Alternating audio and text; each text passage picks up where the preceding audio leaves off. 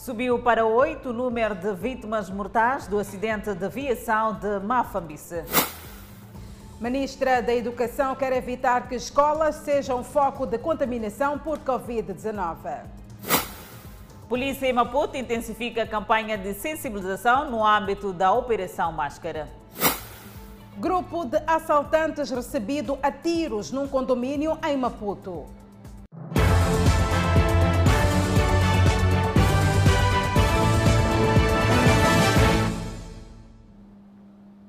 Boa noite, estamos em direto e em simultâneo com a Rádio Miramar e com as plataformas digitais.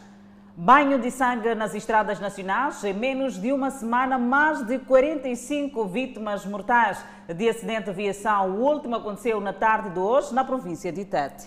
E em relação ao acidente de ontem ocorrido em Mafambice, em Sofala, sobe para oito o número de óbitos e quatro vítimas continuam internadas no Hospital Central da Beira foi confirmada pela diretora clínica do Hospital Central da Beira, que precisou que dos feridos que deram entrada nesta maior unidade sanitária da região central do país, quatro continuam internados. Na nossa unidade sanitária deram entrada 12 doentes, dos quais um em estado de óbito, que foi logo encaminhado à casa mortuária. Uh, quatro já tiveram alta uh, para o estado clínico bom. Uh, quatro ainda permanecem em observação, sob cuidados intensivos. Um esteve na reanimação. Os que permanecem em observação, o seu estado clínico é considerado estável. A secretária de Estado em Sofala deslocou-se na manhã desta quinta-feira ao Hospital Central da Beira para de perto confortar os feridos, tendo conversado com uma das vítimas. posso dizer que carro estava a andar mesmo. E parecer que as rodas não estavam em condições. Vocês não notaram isso não, quando estavam lá dentro? Não? Havia como, já sabe, nossos motoristas de agora não se mandam nada. Agora de repente explodiu aquela roda de frente. Não havia como, estamos ali. Stella Zeca fala da necessidade de se tomarem medidas, uma vez que o transporte semicultivo envolvido no sinistro seguia superlotado e o acidente ocorreu a escassos quilómetros depois do mesmo ter passado do posto policial da Balança, no distrito do Dondo. Queremos compreender por aquilo que foi a declaração uh, que tivemos, uh, tanto da, das equipas que estiveram desde ontem a trabalhar e a confirmação também de um dos pacientes, é que realmente a viatura estava superlotada. Então, se estava superlotada com 21 passageiros, como é que passou por esses pontos todos? A secretária de Estado, em fala, apelou ainda a uma atitude coletiva na tomada de ações imediatas que contribuam para a redução dos acidentes de viação nas estradas do país. E sobre o acidente de aviação ocorrido na província de Teta, no distrito de Tsangano, dados preliminares indicam que cinco pessoas perderam a vida no local e outras nove ficaram feridas. As cinco pessoas morreram na tarde de hoje e outras nove ficaram feridas, sendo que cinco tiveram ferimentos graves e quatro ligeiros, na sequência de um acidente de aviação ocorrido no povoado de Xandame, no distrito de Tsangano, a norte da província central de Tete.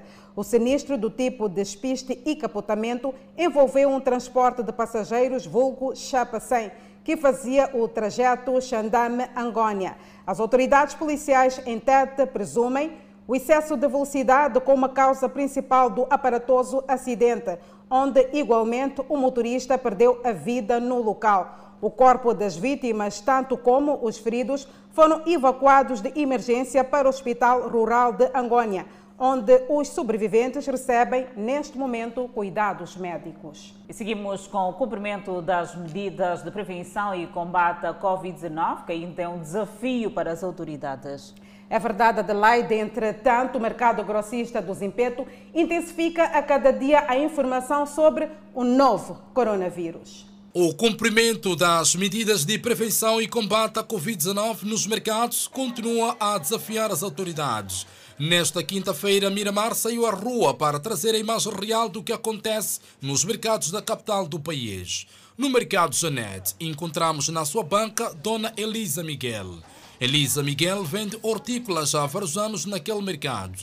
Ela conhece os perigos da Covid-19 e fala da rigorosidade das estruturas do mercado para evitar o alastramento do coronavírus. O chefe encontra a pessoa sem máscara, manda em casa e ficar durante os dias que que a, o chefe vai dizer. Dona Elisa afirma que é preciso cumprir com as medidas porque, para além de ser infectado ou infectar, pode ficar dias sem vender no mercado como forma de castigo. Temos que ficar toda hora com máscara. Só te podemos tirar a máscara quando formos almoçar e tomar chá. Depois do chá, usa máscara.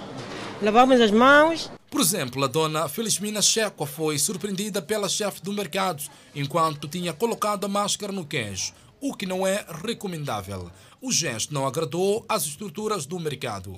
Ficamos com máscara e estamos controlados com o nosso chefe. Mas além de ser controlado, sempre, sempre nós pusemos máscara. A nossa equipa de reportagens escalou igualmente o mercado municipal de Malanga. Aqui, algumas pessoas só colocam a máscara de proteção da boca e do nariz quando vêm as câmeras e as autoridades. Mesmo assim, a comissão deste mercado diz que vai continuar a sensibilizar. Se a pessoa é renitente, é ficar em casa sete dias em casa. Yeah, para amanhã não tornar a fazer essa coisa. É, a nossa, é nosso regulamento isso. Yeah, porque a gente sempre fala, fala sobre essa coisa. E essa coisa não é como uma novidade. Ai, o uso da máscara é obrigatório. Ai, o uso da máscara é obrigatório. Meses depois da requalificação do mercado grossista do Zimpeto, nós decidimos vir até este local para acompanhar perto e para ver o que está a ser feito, qual foi a mudança, o que foi feito e qual é o estágio atual. O certo é que chegamos aqui e encontramos que as estruturas do mercado estão a intensificar a mensagem de prevenção e combate à Covid-19. O Conselho Municipal de Maputo requalificou os mercados há sensivelmente um ano para evitar a propagação da Covid-19. Enquanto isso, a ministra da Educação e Desenvolvimento Humano assegura que tudo está a ser feito para que os alunos não sejam contaminados nas escolas. Carmelita Namachlua reagia assim à alegada onda de casos da Covid-19 em estabelecimentos de ensino. Nos últimos dias circulam informações nas redes sociais dando conta de que algumas escolas estão sob quarentena parcial devido a casos de Covid-19. A ministra da Educação e Desenvolvimento Humano reconhece haver casos esporádicos. Contudo, Carmelita Namachlua explica que algumas crianças foram submetidas a exames. Que as crianças foram submetidas a algumas análises, não se confirmou, não se confirmou mas outros casos é possível que as crianças tenham, porque as crianças estão inseridas numa sociedade. Mas o que nós queríamos informar é que, a nível do setor, tudo estamos a fazer de modo a que as crianças não possam ser contaminadas na escola.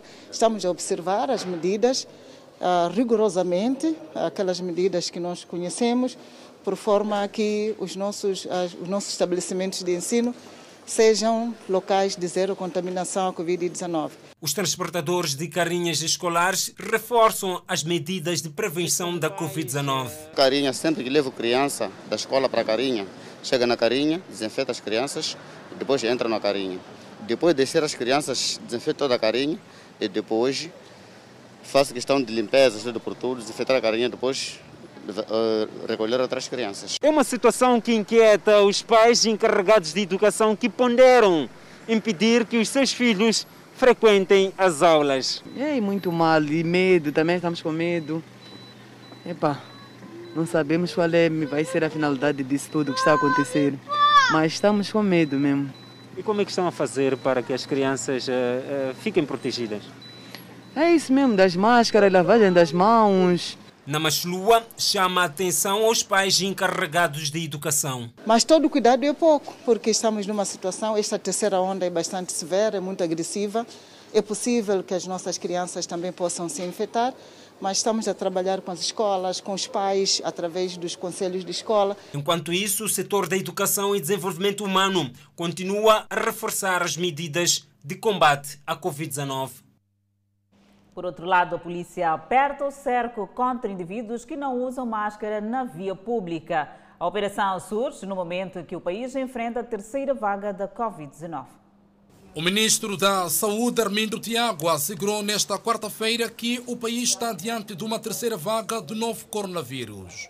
Não tardou, a polícia da República de Moçambique fez as ruas para desencadear a Operação Máscara. A equipa multissetorial, constituída pela Polícia da República de Moçambique e Polícia Municipal, é liderada pelo comandante da polícia ao nível da cidade de Maputo, Fabião Nhancololo. Leonel Mochina, porta-voz da corporação na capital do país, assegura que a operação veio para ficar e será intensificada. E estas operações eh, nós vamos desencadear de forma muito consistente, eh, porque nós estamos preocupados com a saúde das pessoas. Eh, estamos preocupados, e esta questão da saúde, naturalmente, que é uma questão de segurança pública, e daí que nós temos responsabilidade e, por legitimidade, nós somos, portanto, aqueles que devem fiscalizar, cumprir e fazer cumprir, portanto, com estas normas. Mochina vai mais longe e reitera que os infratores serão levados à barra da justiça para sua responsabilização. Bom, o não uso das máscaras é, é, configura num, num, crime de desobediência e, estão naturalmente processadas. A pessoa permanência é, nas nossas subunidades foi legitimada mesmo por esta questão da desobediência, porque se não se cumpre com as regras, e já se disse no decreto que o uso das máscaras é meramente obrigatório. E quando é obrigatório e as pessoas não cumprem, naturalmente que vai configurar numa questão de crime e nós vamos processar que é para a sua responsabilização. A Polícia da República de Moçambique, ao nível da cidade de Maputo, diz que vai intensificar cada vez mais esta operação, incluindo nas zonas recônditas. E aqueles indivíduos que arranjam argumentos para escapar da polícia também serão detidos. E essas ruas podem ser perigosas para qualquer um. Constantes. Há indivíduos que eh, dizem que têm a máscara, mas não portam, estão no bolso. Há indivíduos que avançam com o argumento que referiu, eh, porque têm problemas respiratórios, outros porque eh, estava a almoçar, porque estou a comer, mas são indivíduos que estão na via pública. E, e naturalmente que eh, se se está a almoçar ou, ou, ou, se a máscara está no bolso, eh, não são motivos cabíveis para circular na via pública em aglomerados eh, sem a máscara de proteção. Voltaremos a falar sobre a Covid-19 nesta edição do Fala Moçambique. As autoridades do município da Matola são acusadas de corrupção. Em resposta, o município se defende e diz tratar-se de cidadãos que veem os seus pedidos indeferidos. Correm informações que acusam as autoridades autárquicas da Matola, com destaque para vereador José Sambo, de corrupção, abuso de poder inviabilização de investimentos na urbe. Em reação, Sambo diz ter sido notificado junto de um outro colega pelo Gabinete de Combate à Corrupção que não encontrou matéria de acusação. Daí, admirar as informações que circulam. Do Gabinete Central de Combate à Corrupção recebemos uma, uma, uma, um documento que diz claramente que não há matéria indiciária de que efetivamente há alguma tentativa aqui, quer de corrupção ou quer de inviabilização do projeto aqui. José Sambo, vereador de Planeamento Territorial e Urbanização, diz tratar-se de acusações iniciadas por um cidadão que há anos luta para edificar bombas nesta área, que é caminho das águas, na Machava, e que por isso não pode acolher infraestruturas. Na verdade, o investimento de que se fala, eh, de que está sendo inviabilizado, conforme vem as imagens podem retratar, trata-se deste curso de água aqui, onde é água que vem lá desde o Bairro Cobb, corre desde o Bairro Cobb, passa por aqui em direção ao rio. Nós não temos como efetivamente licenciar esta obra nos termos em que o terreno se apresenta. As autoridades autárquicas daqui da Matola explicam também que só neste pequeno raio daqui das proximidades do desvio da Machava há perto de 10 pedidos, todos eles indeferidos para a construção de bombas. O diretor das construções explica que os edifícios que já estão aqui já barram o caminho das águas, daí que mais infraestruturas iriam agravar a situação. Esta zona específica é uma bacia, é uma bacia e nós aqui estamos na Jusante e temos lá por cima a montante. Com a instalação desses edifícios ao longo desta, desta, desta zona aqui, eh, nós criamos um impedimento para o curso natural das águas. O município nega qualquer ato de corrupção, abuso de poder, muito menos inviabilização de investimentos. E o município, porque efetivamente quer e encoraja para que haja um investimento para o crescimento da economia da nossa cidade, nós acabamos indicando outras áreas. Dizem ainda as autoridades que o documento exibido por tal cidadão não confere direito de ocupação deste espaço, pois trata-se apenas de uma licença de negócio de venda de combustíveis.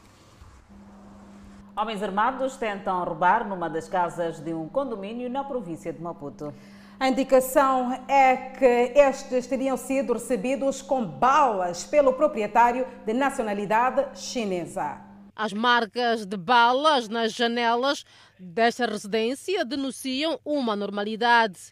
Uma tentativa de assalto por volta das 20 horas desta quarta-feira.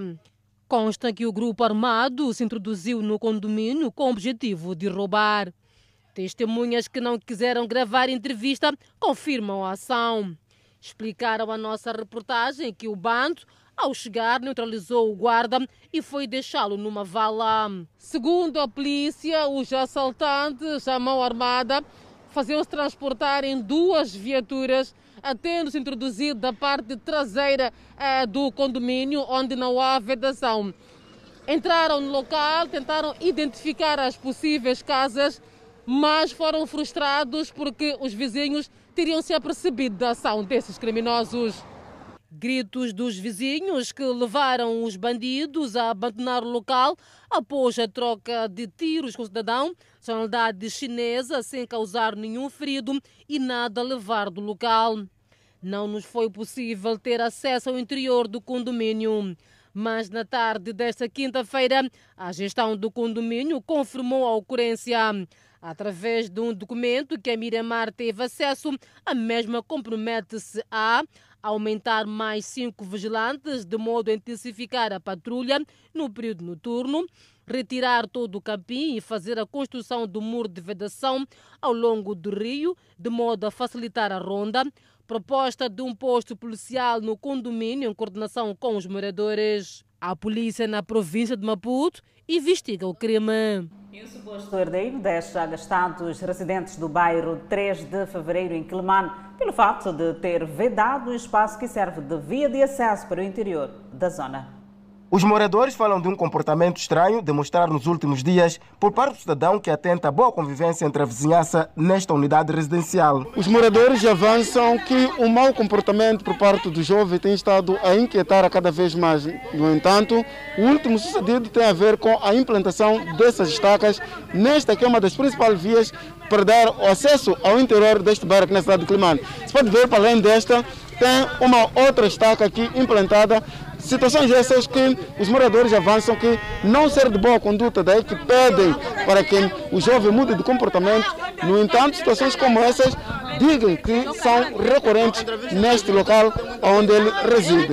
No momento que vendeu esse espaço aqui, ele não estava. E essa senhora é minha tia também. Então nós sentimos quando ele veio destruir casa dessas crianças aqui, órfãos de pai e mãe.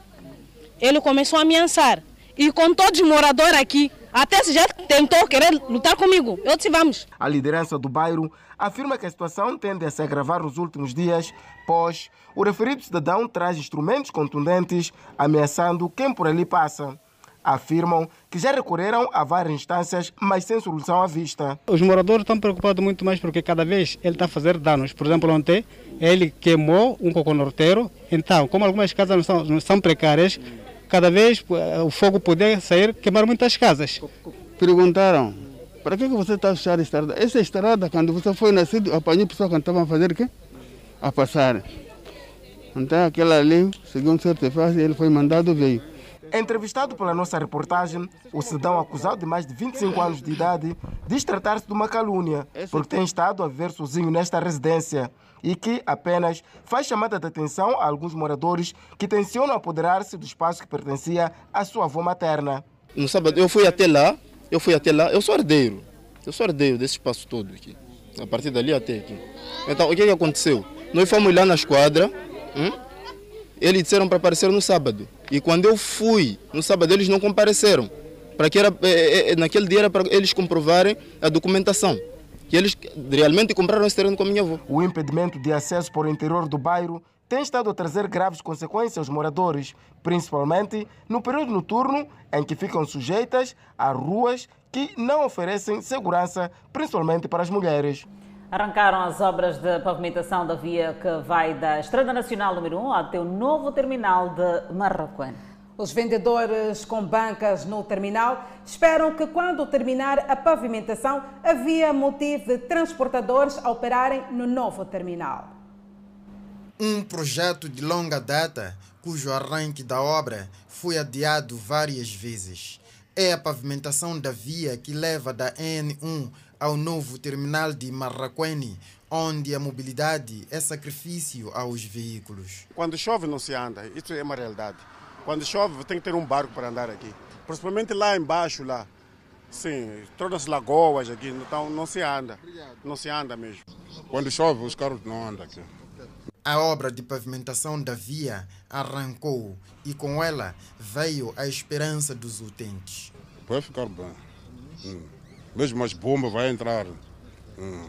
Há entre os utentes desta via quem se desilude por conta da extensão a ser pavimentada, que não vai da N1 até o local do novo terminal de Marraquene. Segundo a placa, trata-se de pavimentação de apenas 0,2 km, o que deduzido dá apenas 200 metros. Nem é estrada, para mim, acho que é um beco de entrada de casa de um gajo aqui. Porque estrada, como estrada, devesse alastrar pelo menos uns 500 metros, pelo menos, né? estrada. Mas eh, acho que venha para a entrada de um, há um gajo que está aqui, é só para ter acesso à casa dele. Muitos transportadores não chegam ao novo terminal por conta das condições da via. Esta jovem faz e vende badia no terminal. Acredita que com a estrada pavimentada terá mais clientes, pois os carros vão aceder ao local. É muito preocupante, meu pai, porque a estrada não está nada boa e não temos clientes aqui no mercado e pedimos com que o governo né, ajudasse, ajudasse-nos para com, com a estrada, porque a estrada não está nada boa, não temos clientes aqui no mercado. Ainda segundo a placa no local, a pavimentação dos 200 metros está orçada em mais de 3 milhões de meticais e irá terminar em outubro deste ano. O primeiro-ministro destaca o papel da Unesco no reforço dos sistemas educativos centrados na educação para o desenvolvimento sustentável. Carlos Agostinho do Rosário falava hoje na abertura do primeiro Conselho Executivo da Comissão Nacional para a Unesco. Carlos Agostinho do Rosário diz que a cooperação entre Moçambique e a Unesco tem se mostrado decisiva na definição de políticas nacionais nos setores de educação, ciência, cultura e informação e comunicação. Esta cooperação reforça o mecanismo interinstitucional de coordenação e cooperação com a Organização das Nações Unidas para Educação, Ciência e Cultura. A primeira sessão do Conselho Executivo da Comissão Nacional para a Unesco tem como um dos objetivos avaliar o funcionamento deste órgão. Carlos Agostinho do Rosário espera que do encontro se produzam recomendações que visam aprimorar os mecanismos que contribuam para maximizar a cooperação entre o país e a Unesco. Esperamos que durante os debates sejam apresentadas propostas concretas de como assegurar o melhoramento da articulação intersetorial entre a Comissão Nacional e as principais instituições ligadas ou com interesse nas áreas da competência da Unesco. A ministra da Educação e Desenvolvimento Humano e presidente da Comissão Nacional para a Unesco em Moçambique descreve alguns desafios por ultrapassar.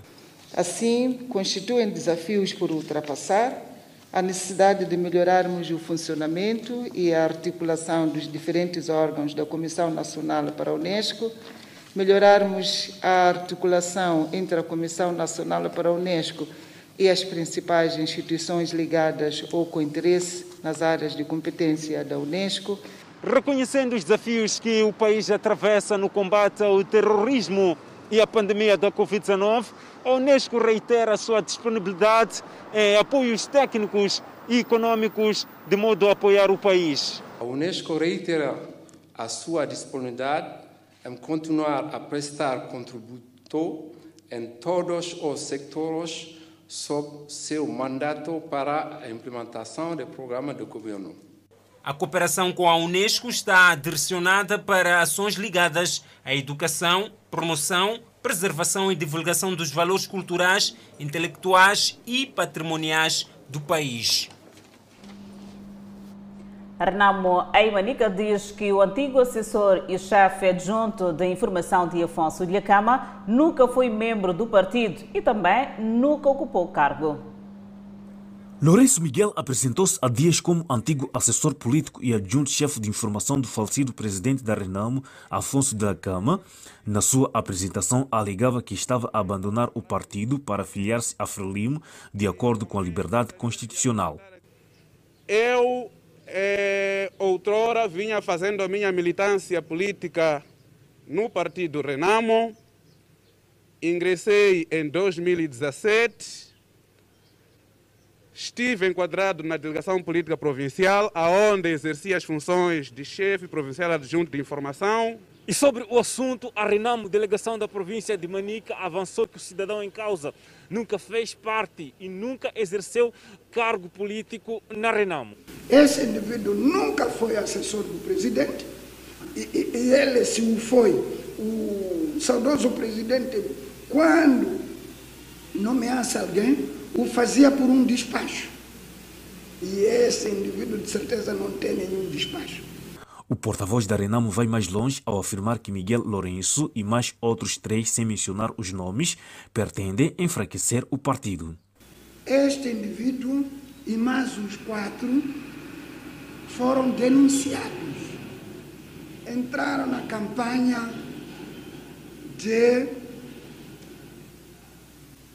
uma propaganda contra o partido, contra os nossos cabeças de lista. Os senhores jornalistas lembram-se de panfletos que andaram a ser lançados tanto no Chimoio como em Gondola, era este grupo. Lourenço Miguel abandonou a Renamo para filiar-se ao Partido Frelimo, porque, segundo as suas palavras, já não se identifica com os ideais do Partido da Perdiz. O ex-presidente da África do Sul, Jacob Zuma, entrega-se às autoridades policiais. Zuma deve cumprir uma pena de prisão de 15 meses por desacato à justiça. Foi antes da meia-noite que a Fundação Jacob Zuma anunciou aos sul-africanos e o mundo que o presidente Zuma decidiu cumprir a ordem de prisão. Jacob Zuma saiu da sua residência em Kandla por volta das 23 horas e 20 minutos e se entregou aos serviços correcionais para evitar a prisão. Jacob Zuma entregou-se minutos antes de terminar o prazo limite para sua detenção ordenada pelo Tribunal Constitucional. Zuma é considerado culpado por não obedecer à ordem do tribunal para comparecer perante a comissão que investiga alegações de grande corrupção durante o seu mandato de 2009 a 2018. O ex-presidente Jacob Zuma vai cumprir uma pena de prisão de 15 meses por desrespeito à justiça. A polícia sul-africana destacou mais de 70 veículos, incluindo uma unidade de intervenção especial anti-motim para o local da residência oficial do ex-presidente sul-africano na área rural de Kandla, província do KwaZulu-Natal, litoral do país, segundo a imprensa local. Entre os meios policiais destacados contavam-se veículos blindados e canhões de água. O Congresso Nacional Africano, partido no poder na África do Sul, pediu calma aos simpatizantes após a detenção do ex-presidente Jacob Zuma.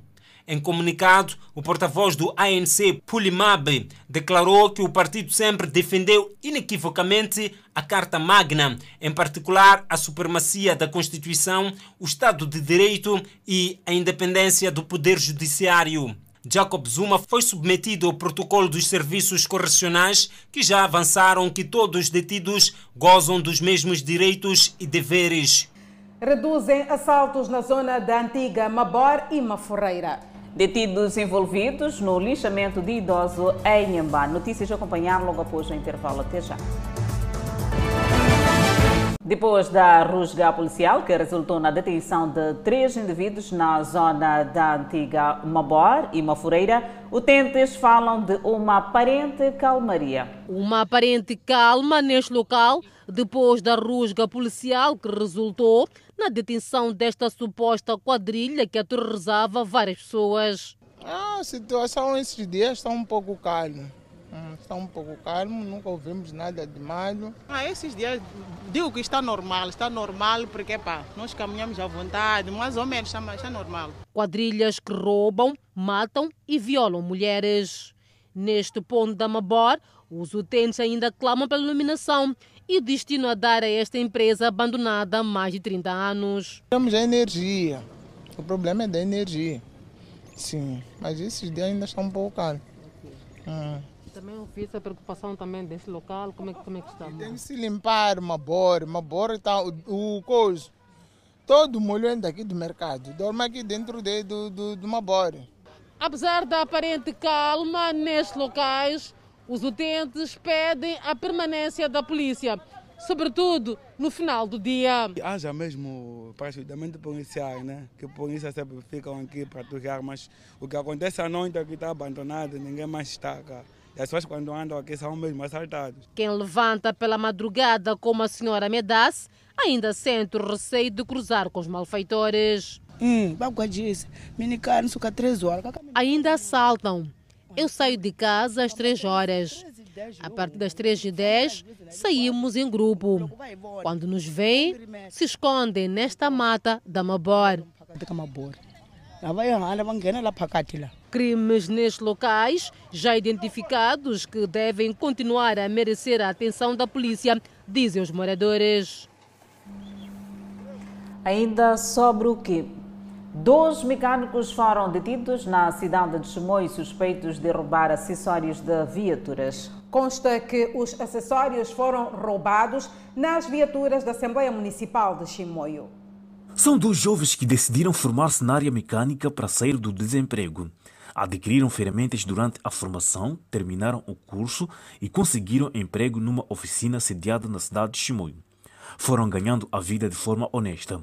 Mas um belo dia a ganância pelo dinheiro falou mais alto e foi daí que decidiram roubar acessórios de viaturas. Os pneus para roubar eu só não estavam montados no carro, estavam lá, lá no 6 de junho, lá, numa oficina de mecânica.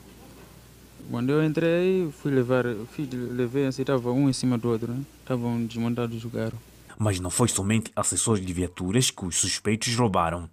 Este outro, que veio da cidade da Beira para aprender a consertar viaturas, esqueceu da sua profissão e decidiu roubar candeeiros instalados nas estâncias turísticas e vias públicas. No prédio entre Chimoio. Roubou o quê? Lujo e porque está arrependido pretende regressar à sua terra de origem, à província de Sofale, para viver com seus familiares, mas alega não ter dinheiro de passagem para subir o autocarro. E aqui não tem família, Shimon? Não. E como é que vai regressar para, para a beira? E voltar na beira procura de passagem. A polícia diz que não irá poupar os supostos ladrões de acessórios até que se prove a sua inocência. E os indiciados vão, eh, ou seja, darão seus segmentos legais. A peça de expediente já foi lavrada para ambos. Eh, para que sejam responsabilizados criminalmente pelos seus atos. Os acessórios apreendidos pela polícia pertenciam a uma viatura da Assembleia Municipal aqui na cidade de Chimoio. E esta garantiu que os acessórios serão devolvidos à instituição. Logicamente, já foram identificados os proprietários. Eh, após o trabalho de, eh, o, após o trabalho que está em curso, serão entregues os respectivos donos. Suspeita-se que mais elementos estejam envolvidos no crime e as autoridades policiais estão no encalço dos mesmos para detê-los. De modo a sensibilizar os munícipes, a polícia está a desencadear a Operação Máscara na via pública. E o jornalista Edson Arante se junta ao Fala Moçambique para saber o que, é que os munícipes pensam desta operação. Edson Arante, boa noite, queremos aqui mais detalhes.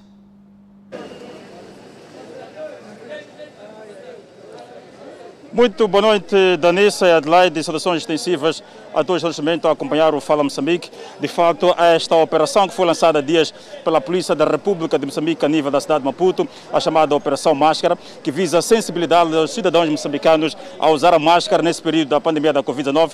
Sabe-se que Moçambique já registra, já está na terceira vaga da Covid-19. Essa foi uma informação que foi avançada há dias pelo Ministro da Saúde. E estamos aqui numa das paragens a nível da cidade de Maputo, a paragem de passageiros, sei que é, para acolher a sensibilidade de alguns munícipes em torno desta operação lançada há dias pela Polícia da República de Moçambique. Encontramos com um dos cidadãos aqui na paragem, falamos concretamente do senhor Zacarias Baloi, que está nessa paragem há sensivelmente quase 10, 20 minutos, vai, a, vai ao bairro de Albazine. muito boa noite, doutor senhor Baloi. Estamos em direto para o Fala Moçambique. Esta operação da polícia, Operação Máscara, como é que olha para essa operação lançada pela polícia, o uso da máscara obrigatório por parte dos cidadãos? Correto, boa noite. É, a minha parte, esse trabalho, para mim fica bem. Porque nós todos nós estamos a, a, seguir a lei. Nós estamos a ver o que, que o risco que a gente estamos a, a atravessar até neste momento. Máscara, não é que máscara é para é para cada um, não, para, por exemplo, para evitar a minha parte, não, para nós todos, porque você pode usar máscara, outra pessoa não usar máscara, e você também vai, vai ser contaminado. Era melhor que a gente todos vamos usar máscara. Máscara é boa coisa para a nossa saúde. Obrigado. Mas, senhor Baloi, em que circunstâncias usa máscara? É no aglomerado? Como é que usa máscara dia a dia? É, eu uso a máscara a partir de manhã, basta eu acordar. Eu até aviso os meus filhos, você tem, não pode sair dentro do quintal sem máscara. Primeira coisa, nem para a escola não pode sair. Eu, quando eu saio é, para o serviço, tenho que usar máscara, ou lavo as mãos, depois a máscara. Sempre eu fico com duas máscaras no bolso. Às vezes, é, quando acaba uma hora de tempo, duas horas de tempo, tem que se trocar. A máscara não é precisa para só durante todo o dia por dia. A máscara, o máximo é um dia, assim. Obrigado. Muito obrigado, Zacarias Baloi, um dos munícipes aqui que encontramos nesta paragem a nível da cidade de Maputo, a apelar de fato este uso obrigatório da máscara. Vamos falar com outro senhor, chama-se Júlio Langa, também nesta paragem, é trabalhador. Vamos falar deste, desta operação máscara que foi lançada há dias pela Polícia da República de Moçambique a nível da cidade de Maputo. Uh, senhor Júlio, estamos em direto para o Fala Moçambique. Qual a importância, como é que olha para essa operação uh, lançada pela polícia há dias, uh, Operação Máscara? Boa noite, telespectadores, boa noite, senhores repórteres. O que posso dizer é que esta operação é uma operação que é muito importante para a proteção do nosso povo. Temos problemas do nosso povo que muitos não querem entenderem. Não querem compreenderem que de facto é uma obrigação usar máscara para prevenirmos das possíveis contaminações. Por exemplo, eu fiz uma viagem há duas semanas para a província de Gaza. Foi um problema, tivemos que tirar a matrícula do carro e comunicarmos à polícia cá em Maputo e lá é que se conseguiu caçar e apanhar esses homens. Mas aquela população não põe máscara, tanto motoristas de chapas, assim como cobradores. Até quando reclamamos, qualquer um para nós, quem são esses aqui? Aqui não temos Covid em Gaza. Que brincadeira é essa? Não há Covid em Gaza? Não há parte nenhuma do mundo que não há Covid. É preciso haver cuidado, protegermos-nos e protegermos os outros, protegendo a mim, para proteger aos outros. Olha, as pessoas sentem que é perigo quando atinge a eles próprios. Já na cama, no hospital. Aí, aí sente que, ah, afinal, estava a fazer mal, isso não estava bem, mas já é tarde. É preciso prevenirmos ainda cedo para que não nos arrependamos mais tarde. Isso, Júlio, em que circunstância usa máscara com o dia a dia? Eu a todo momento estou de máscara, só quando estou dentro da minha casa. É que tiro a máscara, estou protegido, acho-me estar protegido, mas todo o cuidado é pouco. Às vezes duvido, às vezes esqueço, fico com máscara ali dentro, dou voltas, faço o que faço com máscara dentro de casa. E qual é o apelo que faz às pessoas que continuam a ignorar esta, esta medida? O apelo que tenho a dar é que todo o cidadão moçambicano deve cumprir aquilo que é orientação superior. O presidente da República falou. Quando falava, eu estava olhar bem para ele, estava muito aflito, muito triste, porque nós não cumprimos com as orientações, tanto do presidente da República, assim como das, das outras autoridades, o Conselho de Ministros, que nos apelam sempre, o ministro de Saúde que fala sempre da necessidade de nós cumprirmos essa orientação. Mas nós temos cabeças duras. Pensamos que ah, não é nada, isso não vai me fazer vai, não vai te fazer nada. Quem disse isso? Quantas pessoas já foram, ah, fomos a enterrar? Sem velório da família, né? Acham correto isso? É moral isso? É um problema muito sério que as pessoas devem compreender e cumprir as orientações. É a única salvação. Muito obrigado, Sr. Júlio. De fato, este depoimento que acabamos de escolher aqui nesta paragem, de fato, esta responsabilidade por parte dos munícipes, há que olhar, por fato, para estas medidas de prevenção da Covid-19. De fato, o uso da máscara é obrigatório e vamos olhando também, olhando para os outros, vamos tentar perceber aqui na paragem. Vou pedir uh, aqui ao meu colega que faça uma imagem uh, geral daqui na paragem, só para termos uma ideia como é que está cheio aqui e de fato muitas das pessoas estão com máscara, uh, estão a cumprir de fato com essas medidas, uh, estão no aglomerado, há que de fato estar aqui uh, com esta máscara obrigatória. A operação, a operação Máscara da Polícia da República de Moçambique é uma operação que de fato visa sensibilizar esse uso de máscara. Há outras medidas de prevenção, há que lavar as mãos, desinfetar de forma frequentemente para evitarmos a propagação da pandemia da Covid-19. Sabe-se que entramos numa terceira vaga, há que redobrarmos ainda mais o esforço para evitarmos que esta pandemia se acelera ainda mais e sabe-se que a cada dia reporta-se números cada vez mais elevados de novas infecções. Temos que ficar cada vez mais atentos a esta situação da pandemia da Covid-19 aqui em Moçambique. Adelaide, Isabel, não sei se tem alguma palavra ou alguma pergunta aí do estúdio.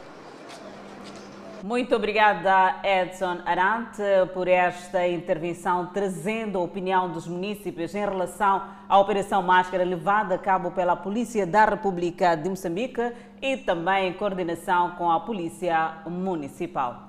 Desta feita, seguimos com mais notas informativas. Pelo menos dois indivíduos foram detidos em Zavala, indiciados do seu envolvimento no linchamento de um idoso naquele distrito.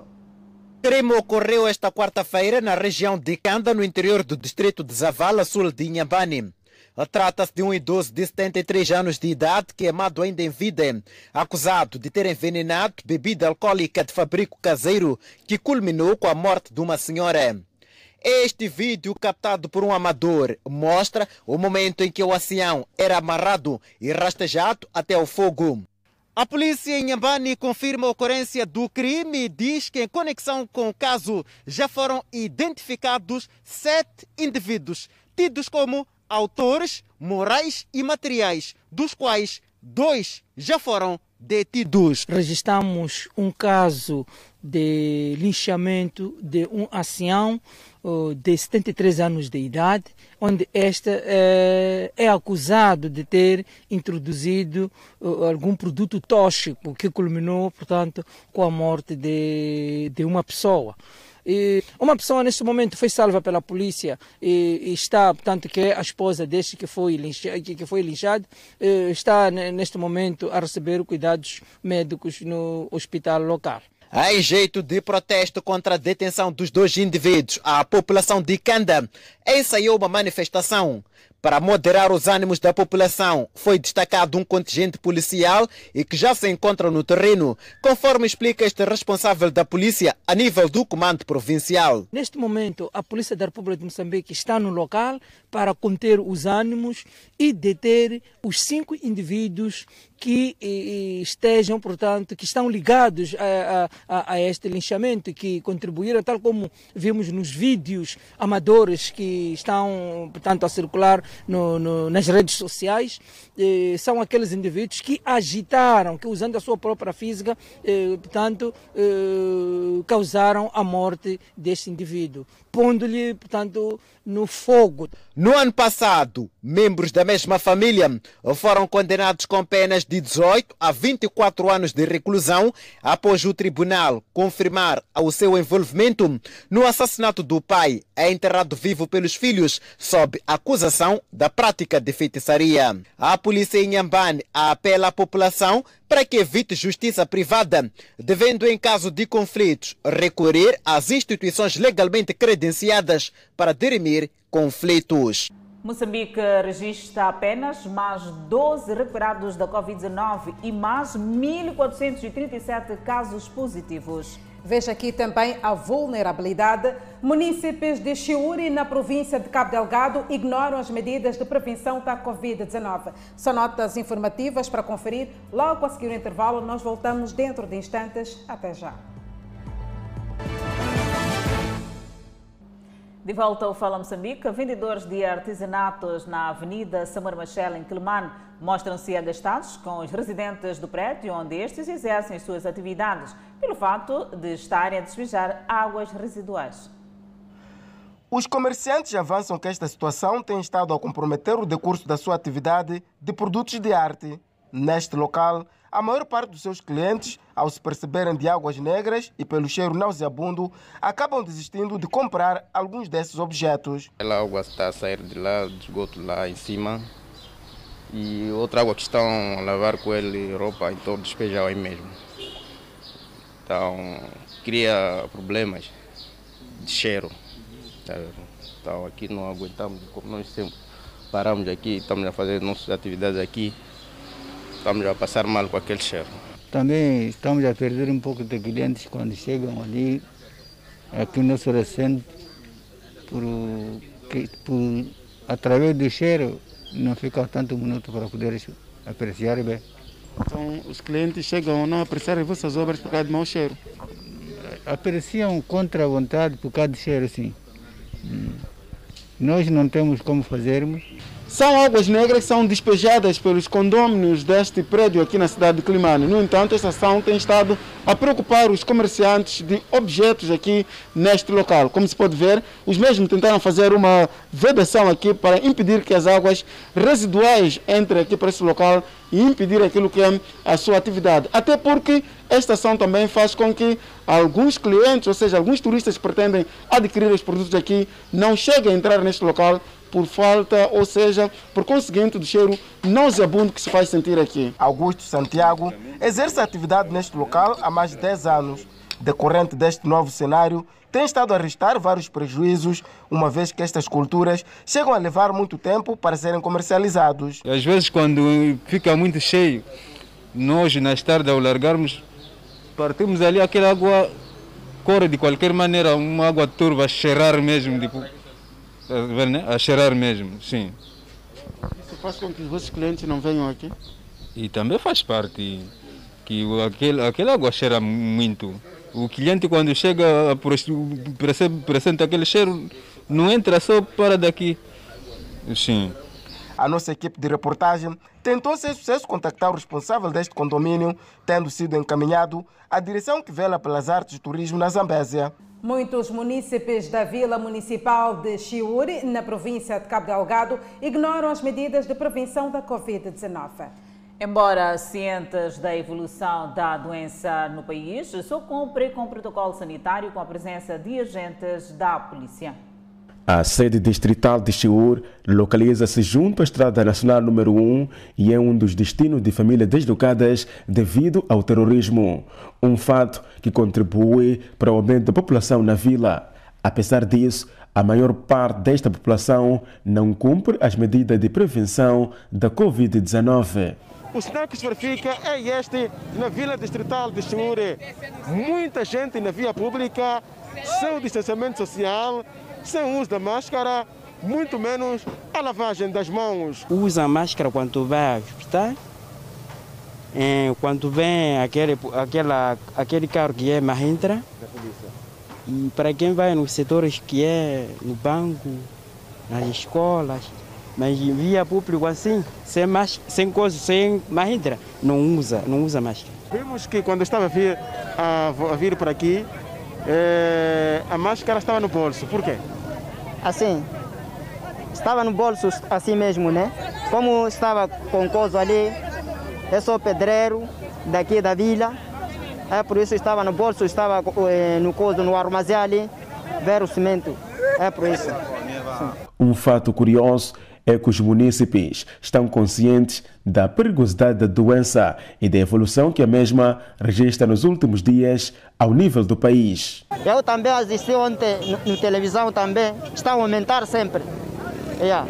O caso, toda a gente usar máscara mesmo. Pá. Estamos mal. E devido ao aumento de casos positivos da gripe viral e à confirmação da circulação da variante Delta no país, o governador da província de Cabo Delgado saiu às ruas de Pemba no último fim de semana para sensibilizar as comunidades sobre a importância de cumprir com o protocolo sanitário. E nas últimas 24 horas houve registro de mais 12 casos totalmente recuperados da Covid-19. O país tem um cumulativo de 72.449 recuperados do novo coronavírus.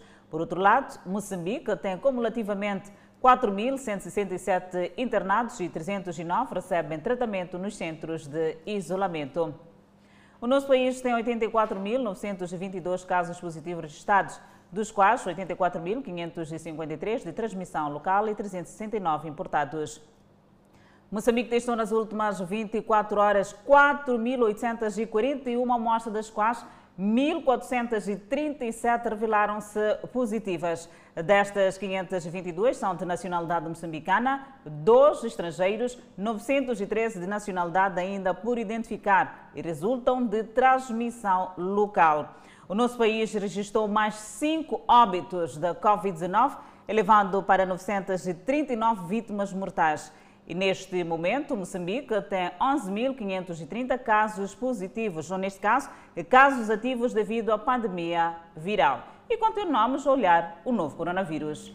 É verdade, Adelaide Isabel. Eh, continuamos a olhar para a economia nacional e espera-se que seja um impulso, porque está funcional em Nacala Porto a primeira fábrica de pré-processamento de gergelim. Financiado pelo projeto Sustentar, o empreendimento com uma capacidade instalada de armazenamento de 20 mil toneladas vai processar por dia 500 toneladas de oleaginosas e leguminosas que serão adquiridas em cerca de 90 mil famílias camponesas. Além do gergelim, estão no rol das prioridades de processamento vários outros produtos. Feijão louco, amendoim, soja, mas o principal é, é, é, é, o, máquina limpa todo tipo de produto. O produto vai diretamente para a Europa. Em momento o produto está a ir para a Índia, para a China, para outros países. Eles é que estão a processar, depois estão a enviar para, estão a exportar para, para a Europa.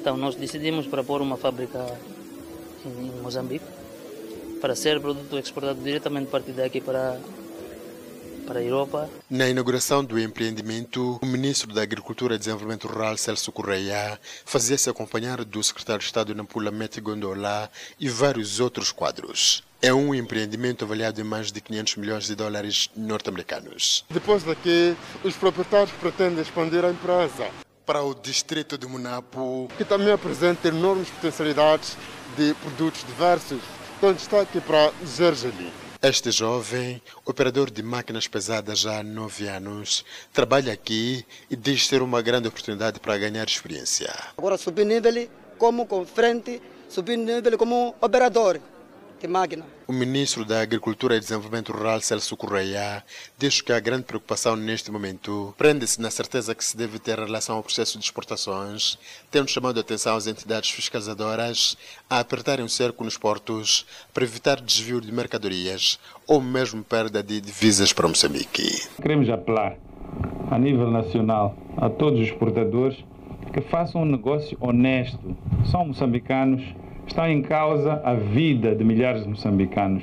Estamos com esforço num momento de muitas adversidades. Este ano são esperados só na cultura de Zozolim mais de 15 milhões de dólares norte-americanos em resultado de 20% da produção global, que só será de oleaginosas a serem exportadas no país. Moradores do bairro Inhangome vivem crise de água potável.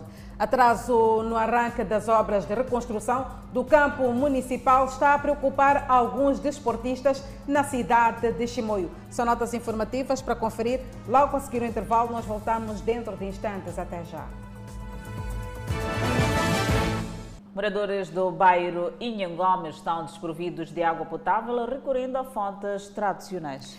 A população percorre pouco mais de 4 quilômetros para o bairro Schwab, ou Dembe, para ter acesso ao precioso líquido. A população sem condições de se deslocar à cidade de Climane tem estado a recorrer a fontes tradicionais para o consumo, tendo em conta que na cidade estes devem pagar para ter o precioso líquido em seus recipientes. Idosos sem assistência por parte dos seus parentes e com crianças menores de idade são os que têm estado a consumir água imprópria. Nelson Máximo tem os detalhes. É um bairro composto por mais de 2 mil famílias. No entanto, este bairro está desprovido de vários serviços básicos, desde saúde, entre outros. No entanto, a comunidade tem estado aqui a passar graves dificuldades em várias épocas do ano. Tudo isso porque neste bairro não é possível ter aquilo que são a provisão dos serviços básicos. Um deles, a água e saúde. Se pode ver aqui que nesta época em que nos encontramos, a comunidade tem estado a consumir água deste local onde nos encontramos. É um poço feito de forma tradicional que não oferece nenhuma condição de saúde. E os que não conseguem ir à cidade de Climane, numa extensão de mais de 2 km, estes recorrem a estas fontes tradicionais para ter acesso à água potável. Tem beber água salgada, não tem água doce. Tem muito sofrimento de água. Nhangome. Esse poço para lavar roupa, lavar prato, não tem água de lavar prato Nhangome. Nem funcionária, nem poço, nem nada não tem. Sônia Lampião avança que a situação é constrangedora, pois a estrada não tem lhes ajudado para ter acesso ao bairro próximo da cidade de Chuabo-Dembe. Além disso, Trata-se de uma terra lamacenta e com dificuldades de acesso, principalmente em tempo chuvoso, em que a comunidade apenas recorre à água da chuva. Aliada a esta situação, as doenças de origem hídrica em crianças têm sido as mais registadas. Respeitamos a página desportiva. O atraso no arranque das obras de reconstrução do campo municipal está a preocupar alguns desportistas na cidade de Chimoio. No dia 17 de julho do ano 2020 foi lançada a primeira pedra pelo presidente do Conselho Autárquico de Chimoio, João Ferreira, e Feizal Cidade, presidente da Federação Moçambicana de Futebol, para a reabilitação do campo municipal de Chimoio. Na altura, a autarquia celebrava o 51º aniversário de elevação à categoria da cidade. Passam 11 meses, quase um ano, e no local não há vestígio de arranque das obras. É, vejo muito mal esse ambiente aqui no campo municipal porque em princípio está uma, uma, uma, um mato, não é? Não devia estar assim. As obras que nunca arrancam tinham o prazo de seis meses e a esta altura previa-se que já tivessem sido concluídas. Eu, como do atletismo, gostaria de ter uma pista de tartan, há uma promessa, e nós com uma pista de tartan aqui em Maniga, aqui, acho que teríamos outro atletismo. Então, pá, é, Estamos frustrados, todo desportista, pá. o campo não pode ficar dessa maneira. Em tempos, o campo municipal acolhia futebol 11 e atletismo. Mas de lá para cá, essas modalidades ficaram condicionadas por conta do campo que está em péssimas condições. E os atletas pedem que o campo seja reabilitado. Se a relva aparecer, irá nos ajudar muito para os nossos trabalhos poderem andar. Os jogadores não estão a ter dificuldades aqui para, é, é, a treinar? Estão a, ter, estão a ter dificuldades sim, porque a relva não merece boas condições para o trabalho. Leonardo Pedro foi jogador do clube UP e participou na maior prova do país, Moçambola. A sua equipa desceu para a segunda divisão e hoje procura se reinventar no clube municipal. Mas este diz ter dificuldades no treino por conta dos buracos e a relva natural do campo. E nós estamos à espera até que concretizem o que eles disseram para a melhoria do campo. Até então, digo, graças a Deus, ainda não temos lesões, mas corremos risco, corremos risco porque o campo não está em melhores condições. As obras contemplam a melhoria e o aumento dos atuais 900 lugares para 4.285. Relva sintética, vedação, iluminação, túnel de acesso às equipas, balneários e melhoria no abastecimento de água. E o projeto do campo municipal tem um orçamento avaliado em 550 mil dólares norte-americanos e está a cargo da Federação Moçambicana de Futebol. Fora de portas, adeptos da Inglaterra chegaram à terra dos sonhos depois que a equipa venceu a Dinamarca por 2 a 1, garantindo deste modo acesso para a final do Campeonato Europeu pela primeira vez. A última grande final em que a Inglaterra apareceu foi quando a equipa derrotou a Alemanha Ocidental para erguer a Copa do Mundo em 1966.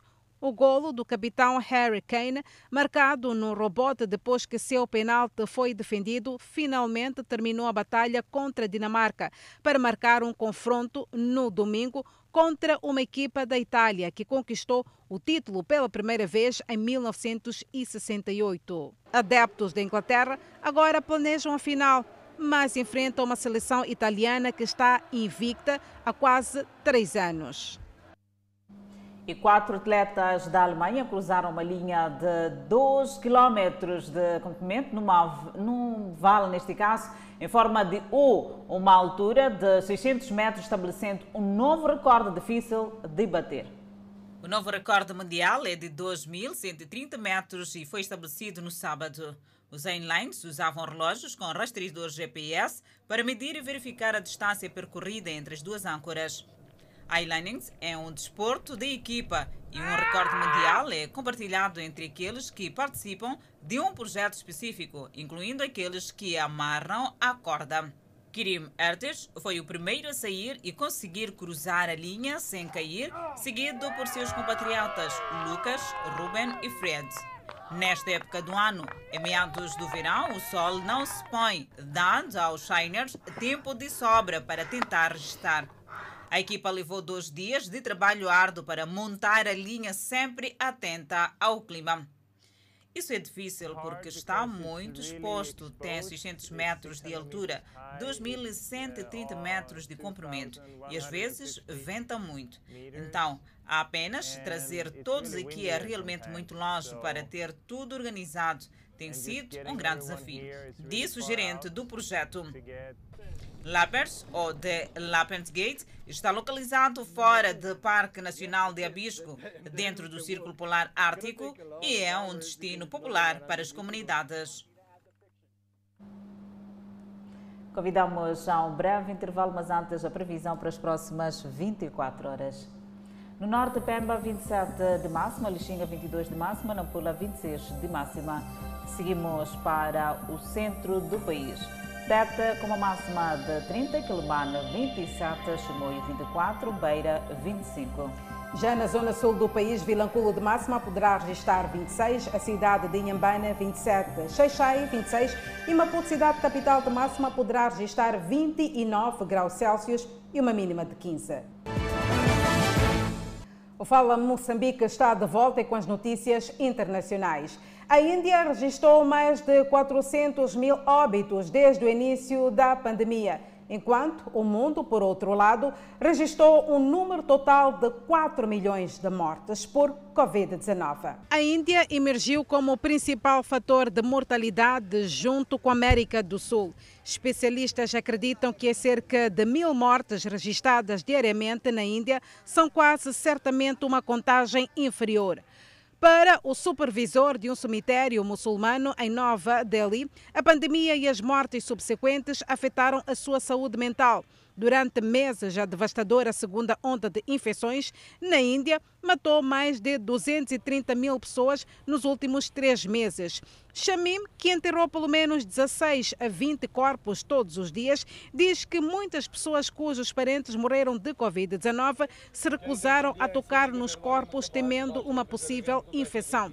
Shamim diz ainda que, embora o número de corpos que chegam tenha diminuído porque as infecções diárias na Índia diminuíram mais de 90% desde o pico em maio, ele teme outra onda. Especialistas dizem que o número de mortos neste país é quase certamente uma contagem inferior, embora o governo indiano negue tais sugestões todo o excesso de mortalidade não pode ser equiparado a mortes devido ao vírus, uma vez que muitas pessoas provavelmente morreram porque os hospitais estavam superlotados e eles não podiam obter ajuda para outras doenças. Assim defendem outros especialistas.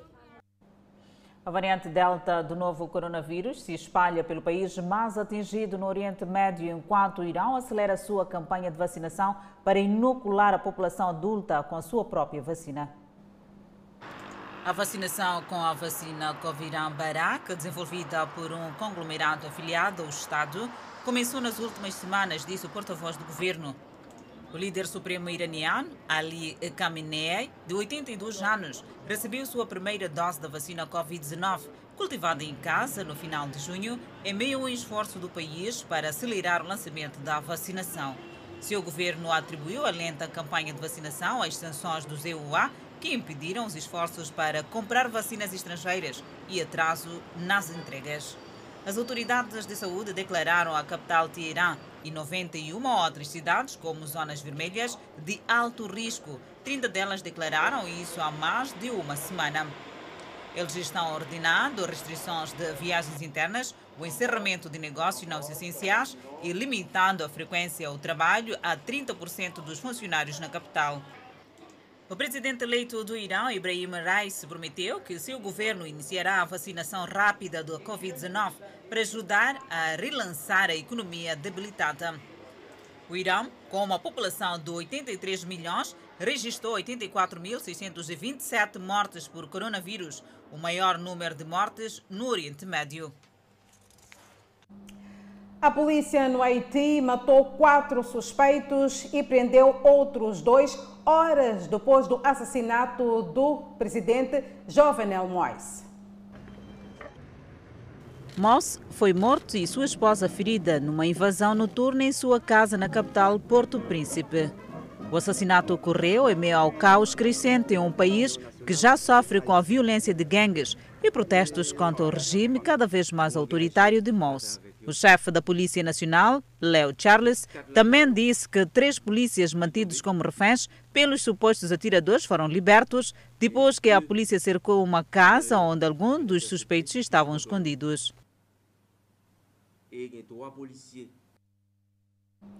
E o Fala Moçambique fica por aqui. Obrigada pela atenção dispensada. Não perca a seguir mais um capítulo especial da telenovela Gênesis.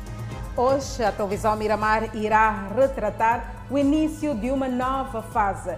A história de Jacó na telenovela Gênesis. E você e nós não podemos perder. Até amanhã. Fique bem, mas sempre na companhia da televisão Miramar, que é a melhor opção. Fiquem bem. Boa noite. E eu vou assistir aqui.